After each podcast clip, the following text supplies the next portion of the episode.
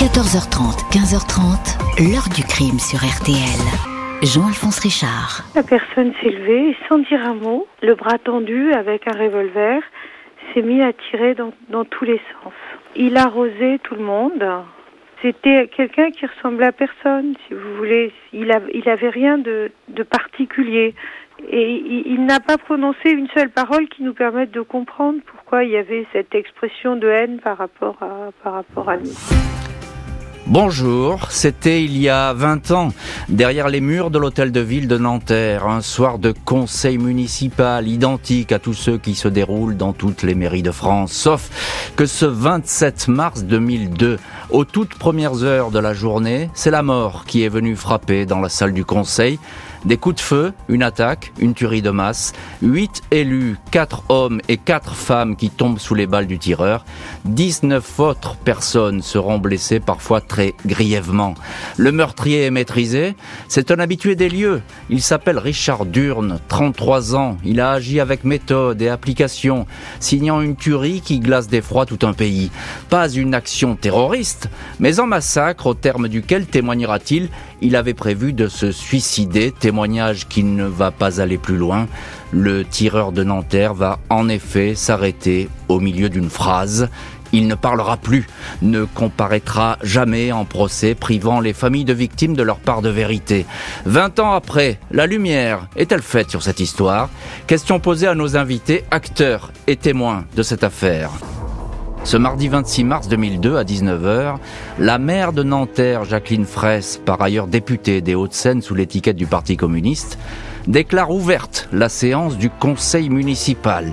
Elle est entourée de 15 adjoints, face à eux 39 conseillers municipaux qui tournent le dos au public. Celui-ci est clairsemé, installé sur les gradins. Le vote du budget est à l'ordre du jour et les débats s'annoncent interminables.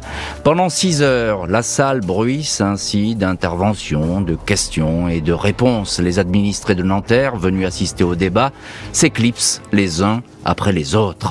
Il n'en reste bientôt plus qu'un seul, assis en haut des gradins. Un homme en blouson, aux cheveux noirs et aux sourcils épais. Il tient un porte-document dans lequel on va retrouver des feuilles vierges. Il avait prévu de prendre des notes, mais finalement il n'a pas écrit un mot. Il est 1h11, mercredi 27 mars, quand la mère fait savoir que la séance est levée. Non, ce n'est pas terminé indique l'homme des gradins. Il sort un pistolet, mais personne n'y fait vraiment attention, chacun est occupé à ranger ses affaires. Il tire une première balle qui effleure la joue et l'oreille du premier adjoint assis à la droite du maire. Celui-ci ne sent rien. Jacqueline Fraisse le regarde et lui lance. Mais Michel, tu saignes. Avant de comprendre ce qui est en train de se passer, elle crie alors Protégez-vous. L'homme descend calmement les marches, il s'avance vers les élus qui essaient de se cacher comme ils le peuvent sous les tables et les pupitres. Le tireur progresse et vise les premiers venus. Il tire méthodiquement de gauche à droite, puis monte sur l'estrade et fait désormais feu de droite à gauche. Il n'a pas de cible précise, ne vise personne en particulier, hormis les élus. Une agente municipale sera également touchée. Les tirs s'enchaînent, les silhouettes tombent.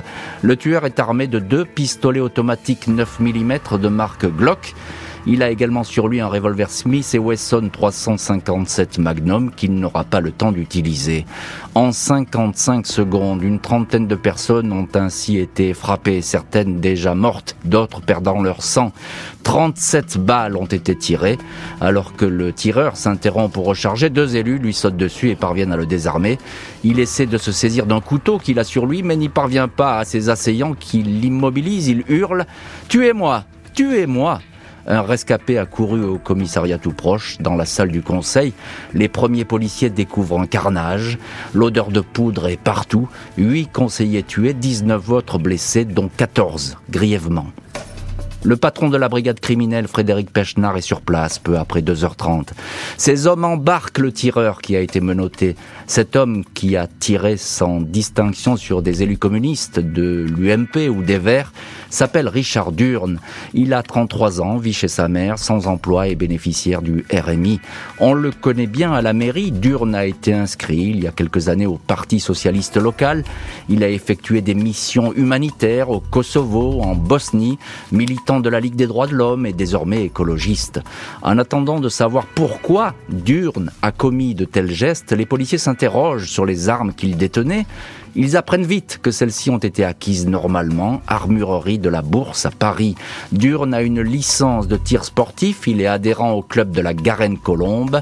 Il aurait pourtant dû être désarmé depuis un bon bout de temps.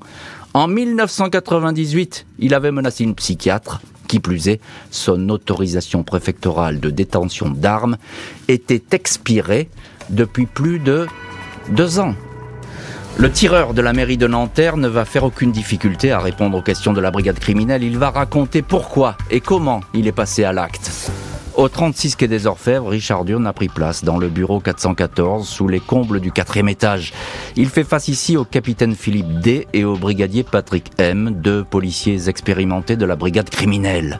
Aussitôt après l'arrestation, le patron de la crime, Frédéric Pechnard, a insisté pour que la surveillance du suspect soit très stricte. Après l'assaut, Durne l'avait supplié qu'on le tue. Il ne semble pas dissimuler ses envies suicidaires. Lors de ses déplacements, il a été ainsi escorté par huit fonctionnaires et un commissaire. Entre les auditions, un gardien a été désigné pour ne pas le perdre de vue une seconde à travers la porte vitrée de la cellule de garde à vue. Le bureau 414 n'a pas été choisi au hasard. C'est une pièce sans fenêtre qui ne comporte qu'un Velux ouvrant sur le toit. Richard Durne est calme lorsque démarre la première audition mercredi 27 mars à 9h40, soit 8 heures après la tuerie. Le suspect commence à parler de sa vie. Il évoque ainsi ce service militaire auquel il voulait échapper pour lequel il avait fait une tentative de suicide en avalant des médicaments mélangés à de l'alcool tentative qui se solde par 48 heures passées dans le coma. Durne a vécu la plus grande partie de son existence chez sa mère. Elle a toujours été courageuse, admirable. Je n'étais pas digne de vivre car je n'avais pas appris à me battre, à me défendre et à défendre ce que j'aime, dit Richard Durne.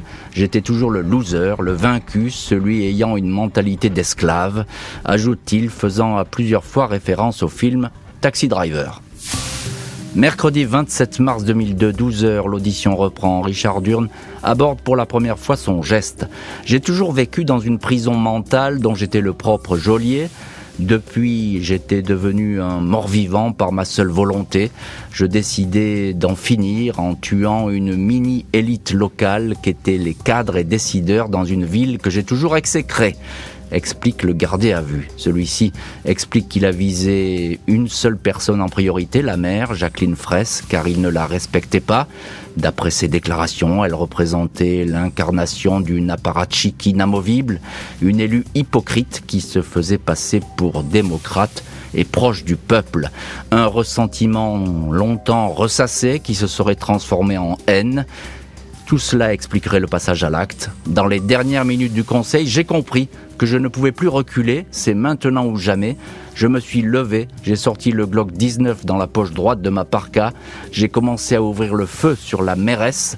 Je n'avais pas défini d'ordre précis dans mon exécution, je voulais tuer le plus de personnes possible, puis me tuer, dit le suspect.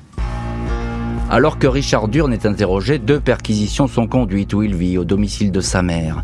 Stéphania Durne est effondrée. Elle confirme que depuis longtemps elle était désemparée, angoissée par ce fils qui proférait des menaces et parlait de mettre fin à ses jours. Il en parlait tellement souvent qu'à la fin, elle n'y prêtait plus attention. J'ai toujours essayé, je dis, rends cette arme, rends cette arme, tu vas faire une bêtise, Richard, écoute-moi, je le supplie, tu vas faire une connerie, un jour tu seras en prison, Richard, et, tout ça. Mais un peu, j'étais pas sûre, mais j'ai dit, un jour il va faire, il va faire, mais je ne me suis pas imaginé qu'il peut aller là, c'est pas possible. Stéphania Durne confirme la double tentative de suicide de son fils pour éviter le service militaire. Une fois avec des médicaments, la deuxième fois en s'ouvrant les veines, il avait été réformé. La sœur du suspect et l'un de ses proches sont questionnés. Les enquêteurs saisissent dans la maison un journal intime écrit au fil des années et qui ne laisse guère de doute sur l'état d'esprit du tireur. À la date du 2 janvier, presque trois mois avant le carnage, il écrit « Je m'appelle Richard Durne, j'ai plus de 33 ans et je ne sais rien faire dans la vie de ma... la vie et de ma vie. Depuis des mois, des idées de carnage et de mort sont dans ma tête. Je ne veux plus manquer d'audace et me planter. Le tireur euh, de l'hôtel de ville semble tout à fait disposé à répondre à toutes les questions. C'est ce que pensent les enquêteurs de la brigade criminelle. Mais le suspect va leur échapper. Jeudi 28 mars 2002, 9h50 du matin, Richard Durne est à nouveau dans le bureau 414. Interrogé par les deux mêmes policiers de la brigade criminelle, sa garde à vue a été reconduite la veille par le procureur de Nanterre. Le suspect endosse toute la responsabilité des crimes. Il maintient les déclarations qu'il a faites la veille. Il est donc fort probable qu'à l'issue de la garde à vue, il soit déféré devant un juge d'instruction et mis en examen. Les policiers l'interrogent sur ce qu'il transportait sur lui lors de sa venue à la mairie. Trois armes glissé dans trois poches, précise-t-il. Il est ensuite questionné sur deux courriers rédigés à l'attention de sa mère, datés du 26 mars, quelques heures avant le drame, des testaments dans lesquels il dit lui léguer tous ses biens et explique son geste. Un policier demande alors Avez-vous souvenir d'avoir écrit ces courriers et de les avoir déposés dans... La question ne va pas plus loin. Richard Durne, qui n'était pas menotté, afin que l'interrogatoire soit moins stressant, s'est levé d'un bond. En une poignée de secondes, il s'est glissé dans la lucarne entr'ouverte, le Velux. Un policier le retient par le pantalon, attrape une chaussure, chaussure sans lacet, qui reste dans la main du fonctionnaire. Il est 10h15. Richard Durne se laisse glisser et se jette dans le vide pour s'écraser quatre étages plus bas. Le tueur de la mairie de Nanterre est mort sur le coup, réussissant un suicide qu'il avait annoncé, promis. Les policiers de la crime sont d'autant plus sous le choc que le bureau choisi pour l'interrogatoire, porte fermée, était quasiment sans issue. L'enquête de l'inspection générale des services ne va pas établir d'erreur de la part des fonctionnaires présents. Dysfonctionnement qui s'ajoute toutefois à ceux déjà repérés dans le dossier, à savoir que le tireur sportif Richard Durne aurait dû être désarmé dès 1998 suite à l'agression de la psychiatre, sauf que cette information, détenue par la DAS à Paris, n'est jamais parvenue au procureur de Nanterre.